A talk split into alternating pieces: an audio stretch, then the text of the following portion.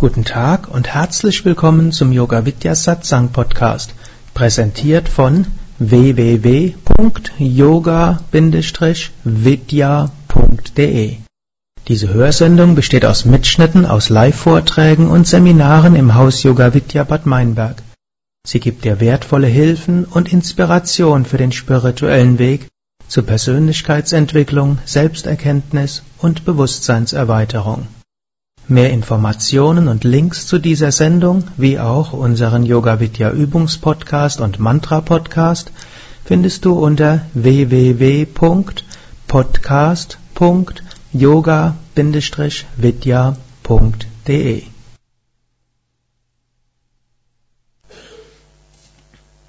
Ich möchte heute Abend etwas lesen aus der Bergpredigt aus dem Matthäus-Evangelium. Es ist ja bald Weihnachten, übermorgen. Und morgen ist der vierte Advent. Und da ist es schön, wenn wir uns dabei auch etwas einstimmen können auf die Energie von Jesus Christus. Und dort gilt, gilt die Bergpredigt als das Essentielle, was er gelehrt hat. Es gibt ja viele, die über viele Theologen und Bibelwissenschaftler, die versuchen herauszukriegen, welcher Teil der Bibel ist wann entstanden und was hat Jesus vermutlich tatsächlich gesagt und was hat er vermutlich nicht so gesagt, oder? Denn viele Teile sind ja recht spät entstanden, einige Jahrzehnte nach ja, Jesu Kreuzigung. Und die meisten stimmen darin überein, dass die Bergpredigt von Jesus in der Art auch selbst tatsächlich gewesen sein muss. Und steht im Zentrum der Lehren von Jesus. Man kann auch sagen, dort ist er am radikalsten und am konsequentesten. Und manches, was er dort erzählt, ist vielleicht nur mit einigen Abstrichen im Alltag umzusetzen. Aber alles ist mit, vom Geist her, aus dem er sagt, umzusetzen. Und wenn wir mit dieser Liebe, die er dort ausdrückt und die in der Bergpredigt letztlich das zentrale Thema ist, wenn wir mit dieser Liebe im Alltag miteinander mit anderen umgehen, selbst mit den Gegnern, die scheinbar auf uns zukommen, dann ist unser Leben ein anderes, dann ist es mit Gottverbundenheit da und dann entsteht eine tatsächliche Erfahrung mit dem Göttlichen. Mindestens sagt das Jesus in der Bergpredigt und darin stimmt er überein mit vielen Meistern verschiedenster Traditionen. Es gab ja einen großen Yogameister, der auch politisch aktiv war, Mahatma Gandhi, sehr bekannt. Und er sagte, er würde immer zwei Bücher mit sich führen. Das eine ist die, war die Bhagavad Gita und das andere war die Bergpredigt. Und er sagte, beide zusammen wären die Leitschnur seines Handelns gewesen. Es gibt auch mehrere schöne Kommentare von Yogis über die Bergpredigt. Eine von einem Swami Prabhavananda, der hat ein Buch geschrieben, die Bergpredigt im Lichte von Vedanta. Und etwas aus dieser Tradition will ich auch diese Verse kommentieren. Hm, da bin ich vielleicht nicht ganz so bibelfirm, dass ich genau sagen könnte, was im, Hebrä was im Griechischen dort gestanden hat, was Jesus dann vermutlich im Aramäischen gesagt hat und was er daraus meinen würde, sondern ich gehe dann einen ähnlichen Ansatz wie der Swami Prabhavananda. Ich nehme die Lutherbibel dafür und hm, bringe sie einfach in Beziehung mit dem, hm, was ich vom Yoga her kenne. Gut, Matthäus 5 beginnt. Da er das Volk sah, ging er auf einen Berg und setzte sich, und seine Jünger traten zu ihm. Und er tat seinen Mund auf, lehrte sie und sprach. Das ist also hier etwas Interessantes die meisten Lehrreden von Jesu geschehen mehr mitten im Leben. Es wird irgendwo eingeladen und während dann die Gastgeber ihm irgendein Mahl geben, dann sprich, spricht er ein Gleichnis oder er wird auf ein Fest eingeladen oder er kommt in eine Stadt hinein oder er hilft den Fischern. Aber hier ist es was anderes. Hier geht er, ist er weg von allem, er geht auf einen Berg, die anderen folgen ihm. Und so kann er in der Bergpredigt auch die höchsten Lehren letztlich sagen, nicht abgelenkt von allen praktischen Kompromissen, die man im Leben so schließen muss, sondern hier gibt er die hohen Ideale. Und das ist etwas Gutes, so ähnlich wie auch ihr ja jetzt den Alltag hinter euch gelassen habt, vielleicht nicht auf einem Berg seid, sondern in einem Yoga-Ashram und Gut, der Ashram hat sieben Stockwerke, wenn manche haben ja ganz oben dann ihre Stunden und da seid ihr auch fast auf einem Berg. Aber jedenfalls es steht dafür, man ist erstmal weg von den Ablenkungen des Alltags. Dort kann man sich gut verbinden mit dem Göttlichen. Dort kann man hohe Ideale haben. Und nachher muss man natürlich schauen, wie setzt man das im Alltag um. Und als erstes beginnen die Seligpreisungen. Es beginnt mit, Selig sind die da arm sind im Geiste, denn ihrer ist das Himmelsreich. Das, das kann man auf verschiedenste Weise interpretieren. Einer, und in der Hinsicht wird es meistens äh, interpretiert, ist, dass man sagt, ja, es hat eine Schönheit, wenn man es nicht zu kompliziert macht. Viele Menschen machen sich das Leben zu kompliziert und sie überlegen, was ist die Welt, was ist Gott, wer bin ich, wie ist die Welt entstanden, warum ist überhaupt alles kompliziert, gibt es überhaupt die Welt, wenn es die Welt nicht gibt, warum sehe ich sie und wenn ich sie sehe, sehe ich sie wirklich und was sagt das im Vergleich zu dazu und wenn es frühere Leben gegeben hat, was sind die Beweise dafür und was will mir dieses sagen und was will mir jenes sagen. Also wir können uns das Leben kompliziert machen. So wie auch hm, Buddha gesagt hat, hm, wenn Menschen ihn zu philosophischen Spekulationen bringen wollten, hat er nur gesagt, hm, mach's dir nicht so kompliziert, transzendente Fragen sollen nicht gestellt werden und wenn sie gestellt werden, sollen sie nicht beantwortet werden. Es gibt in den Schriften von Buddha so verschiedene Antworten. Eine andere Antwort, die er gesagt hatte, war, wenn dein Haus in Flammen steht, fragst du dann, was ist ein Backstein? Woraus besteht ein Backstein? Was ist der Sinn eines Backsteins? Hm? Man wird mehr versuchen, aus dem Haus rauszukommen, als zu fragen, was die Essenz der einzelnen Bestandteile eines Hauses sind. Und so ähnlich auch, wenn wir merken, wir sind in Verhaftung, wir sind von Ego behaftet und wir sind daher im Leiden. Dann sollen wir schauen, wie wir dort rauskommen. Uns nicht zu kompliziert machen. Aber auch schon die Nachfolger von Buddha haben die abstrusesten und abstraktesten philosophischen Spekulationen gemacht. Es gab ganze buddhistischen Universitäten, wo die Gelehrten dann diskutiert haben. Es gehört zum Menschen auch dazu, dass man philosophiert und nachdenkt. Aber diejenigen von euch, die mit den ganzen philosophischen Sachen wenig anfangen können, ihr könnt euch erstmal freuen. Hm? Jesus sagt, es macht's leicht.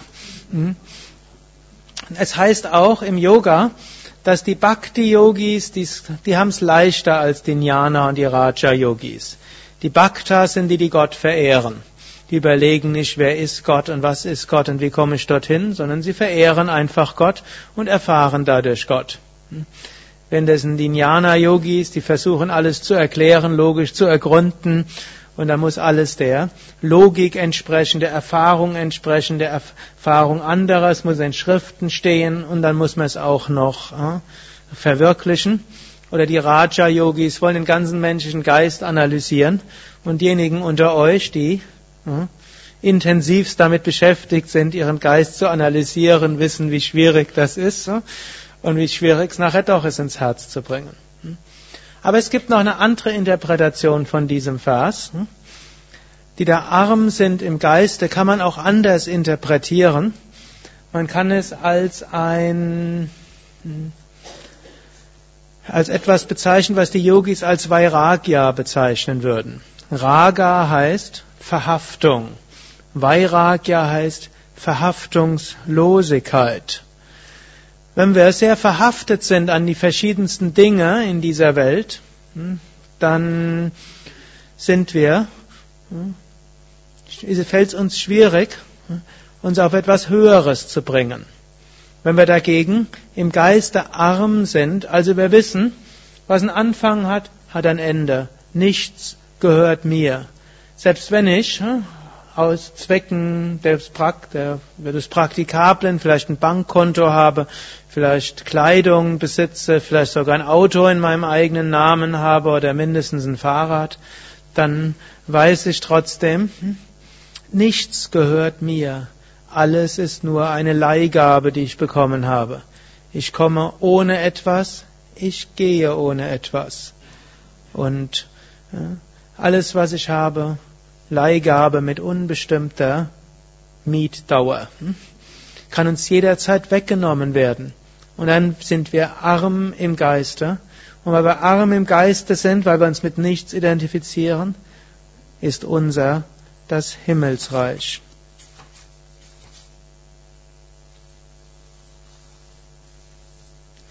Die zweite Seligpreisung. Selig sind, die da Leid tragen, denn sie sollen getröstet werden. Wir denken oft, wenn man ein spiritueller Mensch ist, dann darf uns nichts Schlechtes passieren.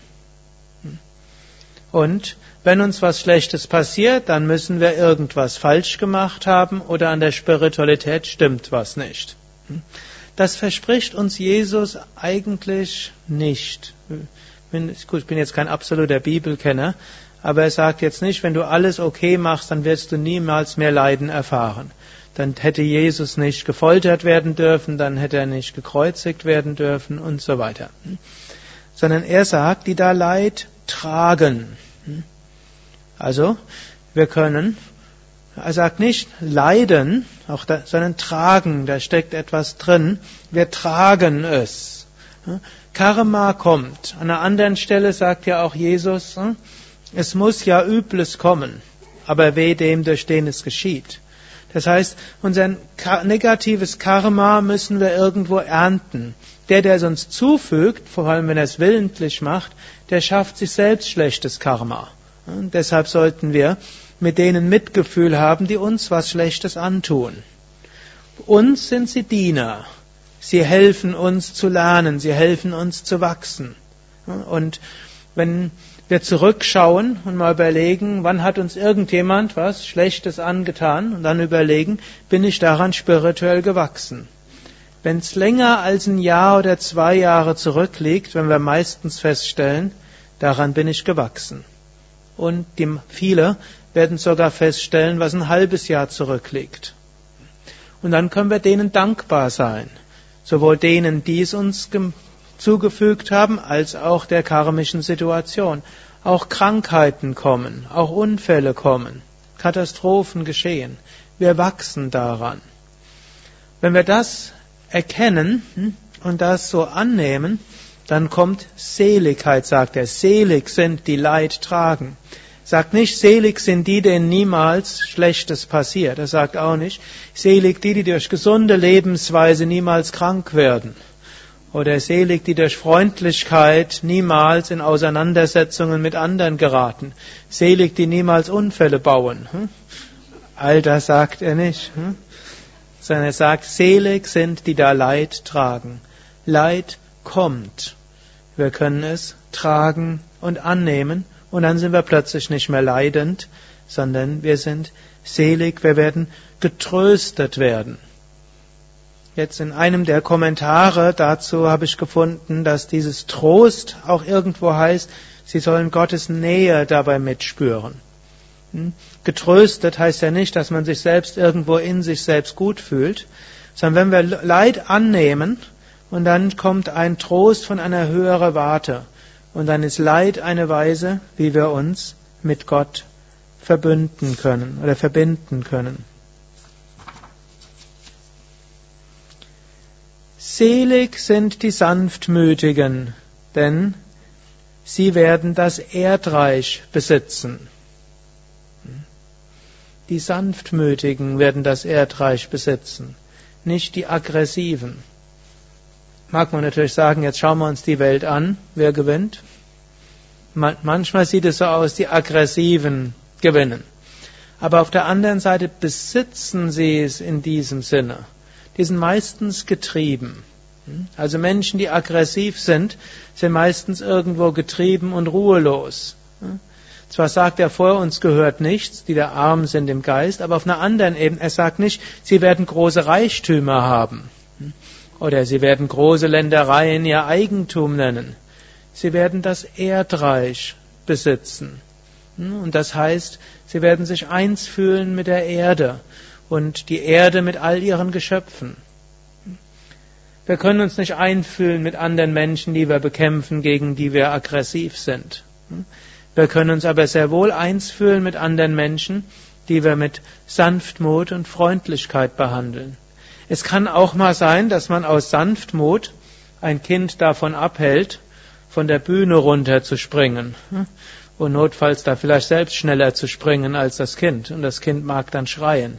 Die Eltern sind trotzdem sanftmütig darin. Und so kann es auch mal sein, dass aus diesem Sanftmut durchaus auch mal etwas burschikoseres Verhalten scheinbar kommt. Aber es ist diese innere Einstellung. Nicht, wir brauchen irgendetwas und deshalb müssen wir sehr viel grapschen und erreichen, und, sondern wir wollen hm, Güte ausstrahlen, wir wollen etwas Gutes für andere tun. Selig sind, die da hungert und dürstet nach der Gerechtigkeit, denn sie werden satt werden. Jetzt müssen wir aufpassen, wie wir das interpretieren. Denn diese Welt vordergründig, ist sie gerecht? Die Welt vordergründig betrachtet ist nicht gerecht. Kinder werden misshandelt, missbraucht, umgebracht bei in den letzten Wochen in den Nachrichten. Und anderen Kindern geht es ganz, haben die liebevollsten Eltern, es geht ihnen sehr gut. Ist das gerecht? Manche sind Verbrecher und äh, werden nie aufgedeckt. Andere, ich habe gerade vor kurzem gelesen, in Amerika werden jetzt Hunderte von Gerichtsprozessen aufgearbeitet und neue moderne DNA-Beweise dort zu Rate gezogen. Es gab inzwischen schon mehrere hundert, die nach über 20 Jahren Gefängnis wieder freigelassen wurde, weil jetzt ihre Unschuld bewiesen wurde. Kaum einer weiß, wie viel schon auf dem Todesstuhl umgekommen sind. Und noch ungerechter, manche sind in bestimmten Teilen von Zentralafrika geboren, wo marodierende Banden sind und andere vielleicht ein paar hundert Kilometer einen anderen Teil von Afrika, wo Friede ist und die Menschen sehr liebevoll umgehen können. Scheint auch nicht gerecht. Also diese Art von irdischer Gerechtigkeit kann damit nicht gemeint werden. Ich meine sogar, eine der großen Hindernisse gerade von spirituellen Aspiranten ist so diese Vorstellung, dass Gerechtigkeit herrschen möge. Und dann gibt's die Menschen, die mit, mit einem Flammenschwert für die gerechte Sache eintreten. Und im Versuch, dass die gerechte Sache dort zu verkörpern, so viele Menschen schädigen. Natürlich, man muss auch für eine gute Sache aufstehen und man muss Tyrannen auch mal aufhalten. Und natürlich muss man sich fürs Gute einsetzen. Aber oft ist es ja nicht, dass man andere davon abhält, jemand anderen zu misshandeln, sondern man hat so seine Prinzipien und die anderen haben denen auch zu folgen. Das erlebt man in spirituellen Kreisen recht häufig. Es geht so weit zu Grabenkämpfen, dass äh, Yogalehrer sich bekämpfen in der Frage, müssen die Fersen bei der Kobra zusammen sein oder dürfen sie auseinandergehen. Und wehe, man entdeckt einen Yogalehrer, der anderer Meinung ist. Also, wir hatten gerade am Mittwoch hatten wir hier einen, hatten, wir hatten ja Montag bis Mittwoch hatten wir hier Mitarbeitertage, wo die Mitarbeiter aus den verschiedenen Yoga Vidya Zentren und Ashrams zusammengekommen sind. Und dann haben wir Mittwochmorgen einen Yogalehrer Workshop gehabt, wo dann weiß nicht, wann es mehr als 100 Fragen an mich gestellt worden sind, wo die Fersen und äh, die Gesäß, die Sitzhöcker sein sollten. Natürlich sind es auch wichtige Fragen, dass man korrekt ist und deshalb haben wir das ja auch detailliert erörtert und das war auch in einem guten Geist. Aber es gibt Dinge, ich will es nur als banales Beispiel gebrauchen, wo Menschen zu sehr auf Gerechtigkeit beharren. Ethische Prinzipien ist gut, aber ist auch vom Geist der Liebe durchdrungen. Gerechtigkeit müsste hier in einem anderen Sinn gemeint sein. Und auch hier habe ich in einem Kommentar gehört, was dort als Gerechtigkeit steht, ist nicht das, was wir heute als Gerechtigkeit verstehen, sondern Gerechtigkeit äh, entspricht dem, was auf Sanskrit auch als Dharma bezeichnet wird. Und das steht letztlich für die Nähe Gottes. Hm? Wenn es heißt, wer dürstet nach der Gerechtigkeit, dann ist das, was mindestens der Interpretation, die mir besonders liegt, das, was auf Sanskrit Mumukshutva bezeichnet wird, der intensive Durst nach Befreiung, nach Einheit, nach Unendlichkeit. Es gibt ja auch sowas, hm? manche haben es vielleicht irgendwann mal ge gehört und nicht verstanden, was damit gemeint ist. Es gibt so etwas, das nennt sich die Rechtfertigungslehre. Und darüber haben sich Jahrhunderte die, lang die Katholiken mit den Protestanten hm, gestritten.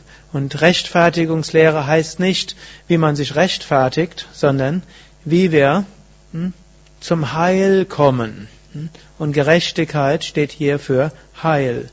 Und hier sind wir eigentlich durchaus ähnlich wie beim Sadhana Chatushtaya, was wir im Yoga kennen. Vairagya und Mumukshutva, zwei wichtige Aspekte. Es ist wichtig, dass wir nach dem Höchsten streben. Und Jesus verspricht hier, denn sie sollen satt werden. Auch die großen Yogameister sagen, wenn der Wunsch nach Befreiung, nach Einheit, nach Gottes Nähe oder Gottes Einheit größer ist als alle anderen Wünsche und vor diesem Wunsch alle anderen Bedürfnisse und Bestrebungen äh, nachgegangen wird, dann werden wir das auch in diesem Leben noch erreichen. Yogis wollen ja nicht mit der Gotteserfahrung bis nach dem Tod warten, sondern sie wollen es in diesem Leben erreichen.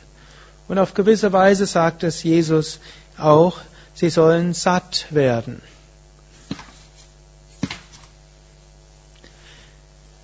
Selig sind die Barmherzigen, denn sie werden Barmherzigkeit erlangen. Das ist ein sehr ähnlicher Vers wie im Patanjali Yoga Sutra, wo Patanjali im zweiten Kapitel sagt, wer in Ahimsa fest verankert ist, trifft auf keine Feindschaft. Und Ahimsa ist das, was man auch als Barmherzigkeit bezeichnen kann. Auch hier muss man wieder sehen, im wörtlichen Sinn genommen widerspricht es der menschlichen Erfahrung. Die Barmherzigen treffen nicht nur barmherzige Menschen. Martin Luther King wurde umgebracht. Gandhi wurde umgebracht. Auf äh, Swami Shivananda gab es einen Mordanschlag. Hm, hat ihn überlebt, äh, aber es gab einen Mordanschlag. Und so gibt's viele, die sehr viel Gutes bewirkt haben, gegen die sehr wohl Feindschaft angetreten ist. Nur der Unterschied ist, hm, ein normaler Mensch, wenn ihm was Schlechtes passiert, denkt, da hat jemand, war jemand böse gegenüber mich. Hm. Als Jesus ans Kreuz geschlagen wurde, hat er gesagt, Vater, vergib ihnen, denn sie wissen nicht, was sie tun. Er hat nicht gesagt, das sind ganz schlimme Leute, hat das noch nicht mal gedacht. Er wusste, die haben jetzt etwas getan, es war in seine Aufgabe, dass dies geschieht. Aber die, die es ihm zufügen, werden normalerweise negatives Karma bekommen. Also hat er Mitgefühl gehabt mit denen, die ihm die grässlichsten Schmerzen zugefügt haben. Und äh, deshalb, er hat Barmherzigkeit erfahren, obgleich ihm Schlimmes passiert ist. Auch ähnlich, als Swami Shiva, ich will jetzt nicht Swami Shivananda gleichsetzen mit Jesus, sondern ich will nur einfach äh, in unserer modernen Zeit eben jemanden nehmen. hm, als Swami Shivananda dort dieser Anschlag auf ihn verübt wurde, dort hat er, war seine erste Reaktion, es gab seinen persönlichen Assistenten, das war der Same Vishnu, und der Same Vishnu ist diesem Attentäter sofort in den Arm gesprungen und nachdem der Attentäter mit einer Axt erst den Same Shivananda nicht richtig getroffen hatte und beim zweiten Mal, weil er schon abgewehrt war, auch nicht richtig getroffen hatte, hat der Same Vishnu ihn beim dritten Mal niedergerungen. Und die ersten Worte von Same Shivananda waren, Vishnu Swami mäßige deinen Zorn. Sein erster Gedanke war, dass der Same Vishnu, der ja als Hatha Yogi gewisse körperliche Kräfte hatte, dass der den, der ihn beinahe umgebracht hatte, äh, etwas zu hart anpackt. Und hat er nur gesagt, äh, Gott war gekommen. Also er hatte auch nicht gesehen, da ist jemand, ein Feind, ein Böser, äh, ein Gegner, sondern er hat nur gesehen, Gott kommt und so selig sind, die wirklich barmherzig sind. Hm, der Barma, Barm heißt ja eigentlich liebevollen Herzen sind, die wirklich Menschen lieben. Hm, sie werden, egal was passiert, die Liebe in allen sehen. Sie können selbst in jemandem, der sie quält, sehen, dass letztlich die Liebe die tiefste Kraft hinter allem ist.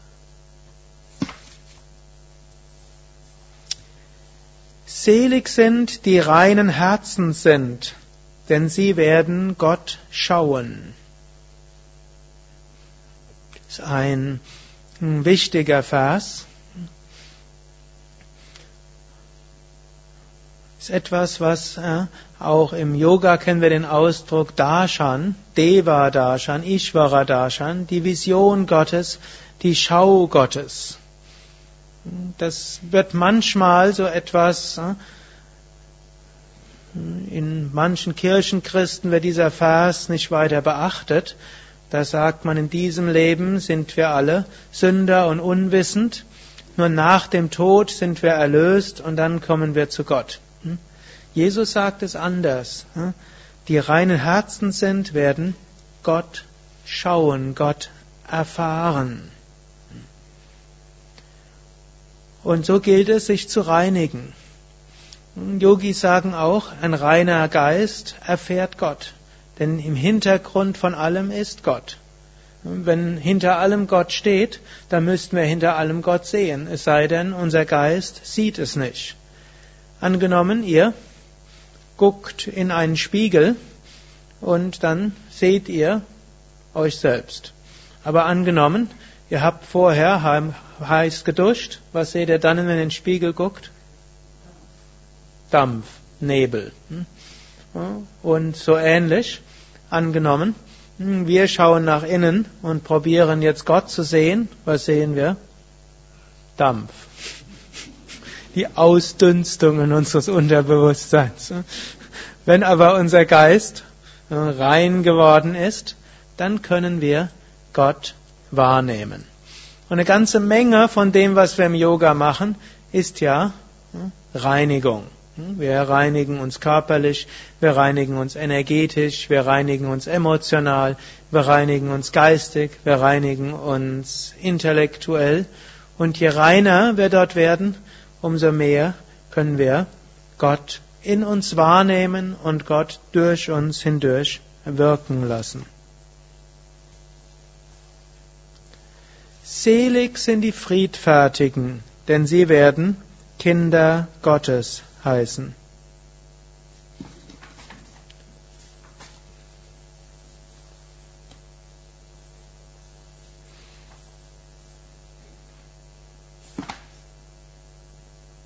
Die nächsten Verse sind keine angenehmen Verse.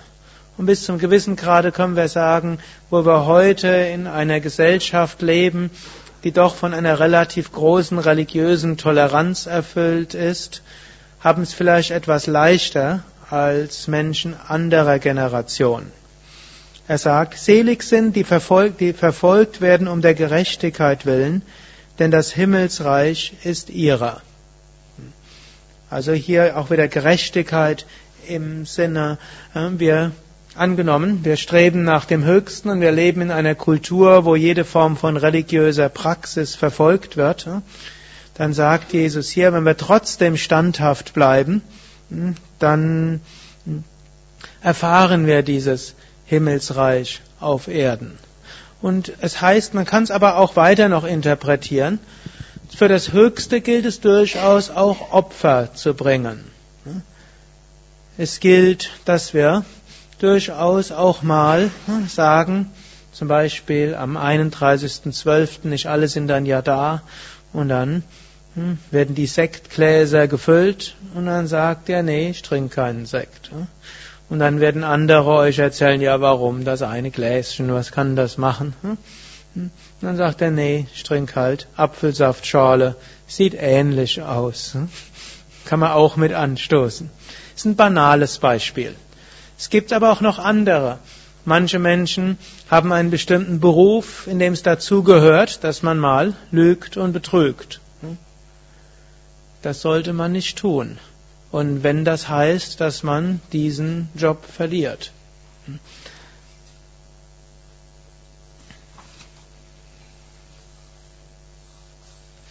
Nächster Vers im gleichen. Selig seid ihr, wenn euch die Menschen um meinetwillen schmähen und verfolgen und reden allerlei Übles wider euch, so sie darin lügen. Also er sagt, wenn andere euch schmähen und verfolgen und schlecht über einen sprechen, dann ist das gut. Also ich lese es nochmal. Selig seid ihr, wenn euch die Menschen um meinetwillen schmähen und verfolgen und reden allerlei Übles wider euch, so sie darin lügen. Das ist auch so eine Neigung, die viele spirituelle Aspiranten haben. Wenn sie hören, dass jemand schlecht über sie redet, das ist ganz schlimm. Wenn sie dann hören, dass jemand gesagt hätte, dass er gehört hätte, dass eine vierte Person gesagt hätte, dann gehen sie an die Decke. Jesus sagt hier, selig seid ihr. Hm? Vor allem, wenn sie darin lügen. Hm? Es macht einen stark. Same Vishnu hat manchmal so ein Beispiel gefragt. Angenommen, jemand sagt, man hätte Eselsohren. Hm? Bekommt man deshalb Eselsohren? Oder angenommen, jemand sagt, er ist ein Esel. Was macht das einem? Nichts. Man wird deshalb nicht IA sagen. Hm? Eventuell kann man es machen, um die Sache humorvoll zu nehmen. Ist vielleicht eine gute. Wenn man sagt, du Esel, dann sagt man IA. Hm? Das nimmt vielleicht die, äh, die Schärfe heraus. Hm? Humor und Lachen ist manchmal eine gute, aber nicht andere auslachen, das nutzt da auch nichts. Hm? Also, das nächste Mal, hm, wenn euch jemand hm, beschimpft oder wenn ihr hört, dass jemand schlecht über euch redet, freut euch darüber. Jesus sagt, seid selig. Es gibt euch geistige Stärke.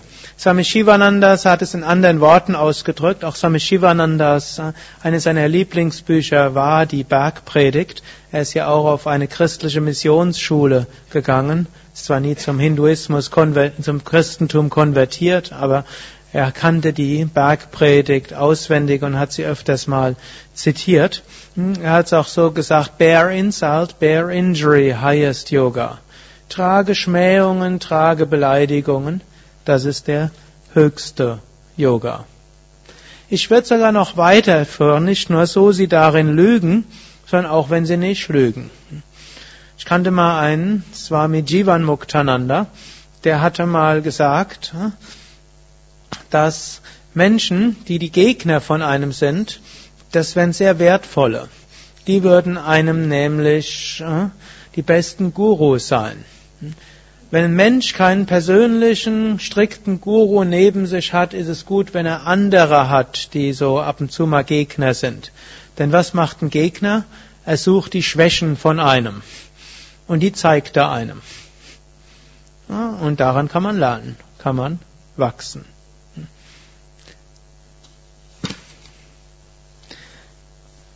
Seid fröhlich und getrost, euer Lohn ist groß in den Himmeln. Und ich persönlich würde die Himmel jetzt nicht interpretieren irgendwann nach dem physischen Tod, sondern Himmel sind die höheren Ebenen unserer Existenz. Es hilft uns, in höhere Bewusstseinsebenen zu kommen. Und Jesus geht dann auch so weit, denn ebenso haben sie verfolgt die Propheten, die vor euch geworden sind, gewesen sind. Also, hm, wenn man ein Leben lebt, um zum, zum Höchsten zu kommen, kann es passieren, dass Menschen einen deshalb in einer oder anderen Form verfolgen. Glücklicherweise leben wir in einer Gesellschaft, wo das nicht mehr so ist wie in früheren Jahren. Paradoxerweise waren ja dann die Christen die größten Verfolger von jemandem, der hm, versucht hat, die Bibel wörtlich in den Alltag umzusetzen. Auch da kann man sagen, ist glücklicherweise heute auch besser geworden.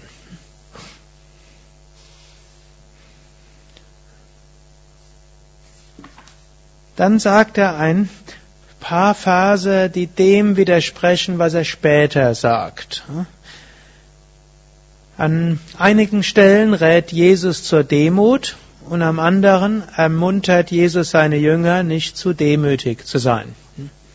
Und hier will er sie erstmal von tamassiger, falsch verstandener Demut freimachen. Er sagt, ihr seid das Salz der Erde. Wenn das Salz dumm wird, womit wird man salzen? Ihr seid das Licht der Welt. Es kann eine Stadt, die auf dem Berge liegt, nicht verborgen bleiben. Man zündet auch nicht ein Licht an und setzt es unter den Scheffel, sondern auf den Leuchter, so es leuchtet allen, die im Hause sind. So lasset euer Licht leuchten vor den Leuten, dass sie eure guten Werke sehen und euren Vater im Himmel preisen. Das widerspricht jetzt etwas, was er an späterer Stelle sagt. Und ich will gerade schauen, ob ich es auf Anhieb finde.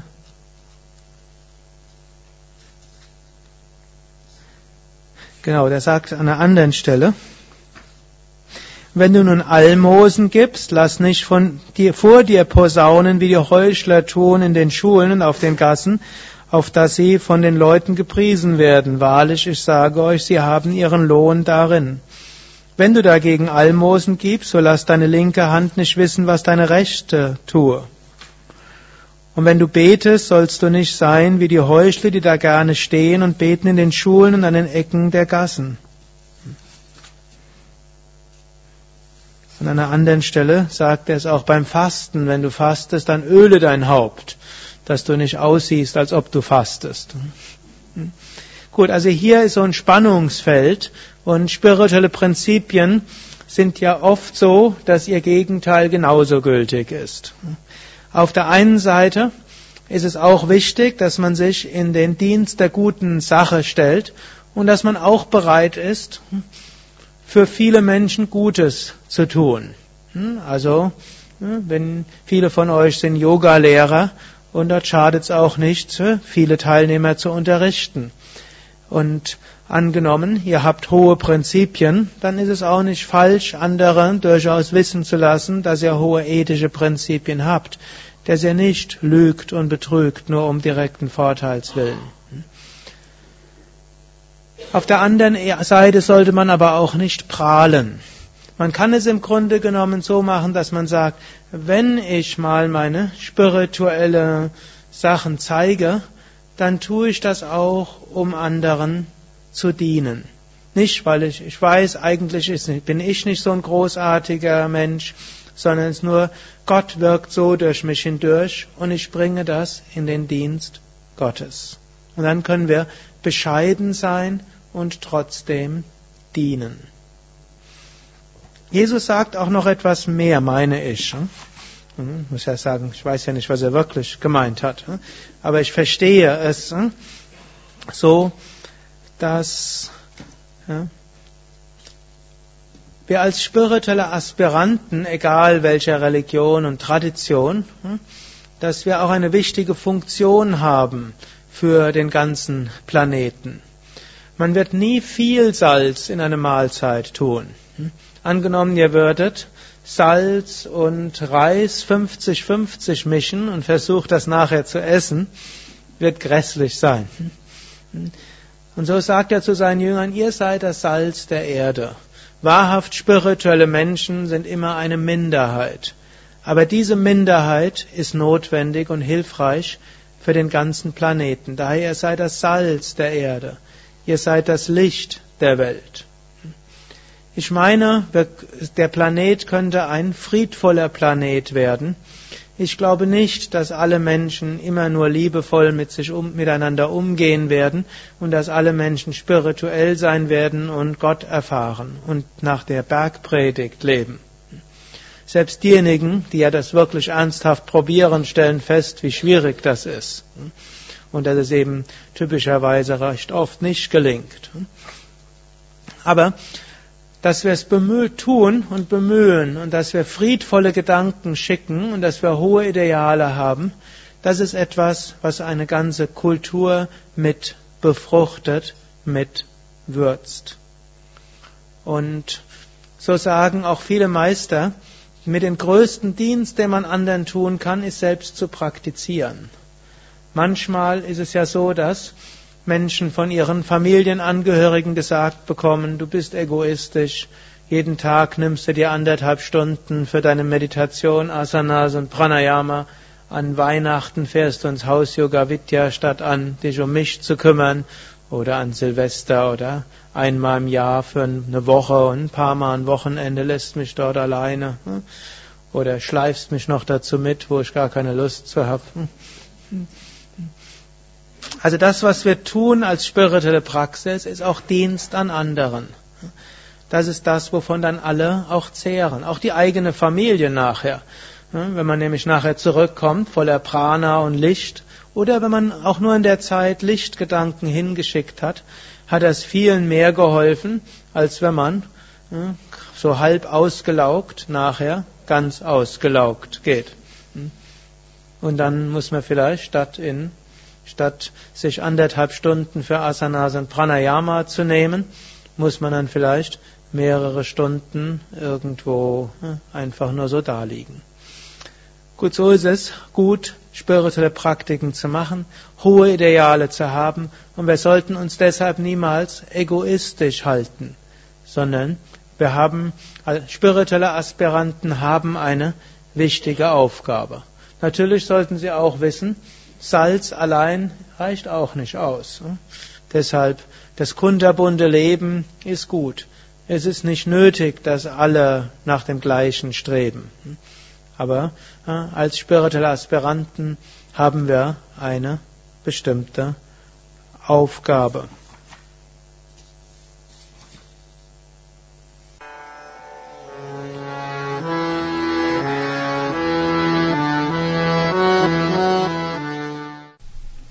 Dies war also die aktuelle Ausgabe des Yoga Vidya Satsang Podcasts, präsentiert von www.yoga-vidya.de. Das ist yoga-vidya.de. Mehr Informationen und Links zu dieser Sendung, wie auch unseren Yoga Vidya Übungspodcast und Mantra Podcast findest du unter www.podcast.yoga-vidya.de Podcast schreibt sich P-O-D-C-A-S-T yoga-vidya.de Mehr Informationen für den Weg von Yoga und Meditation erhältst du unter unserer Website da findest du auch das Seminarprogramm der Yoga Vidya Seminarhäuser im Westerwald und im Teutoburger Wald Bad Meinberg, das Kursprogramm der 50 Yoga Vidya Zentren und die Adressen von über 1200 Yogalehrern www.yoga-vidya.de Über Kommentare freue ich mich, insbesondere natürlich auf iTunes und auf podster.de und meinem Blog www.blog.yoga-vidya.de. Bis zum nächsten Mal, alles Gute, herzlichst Sukadev.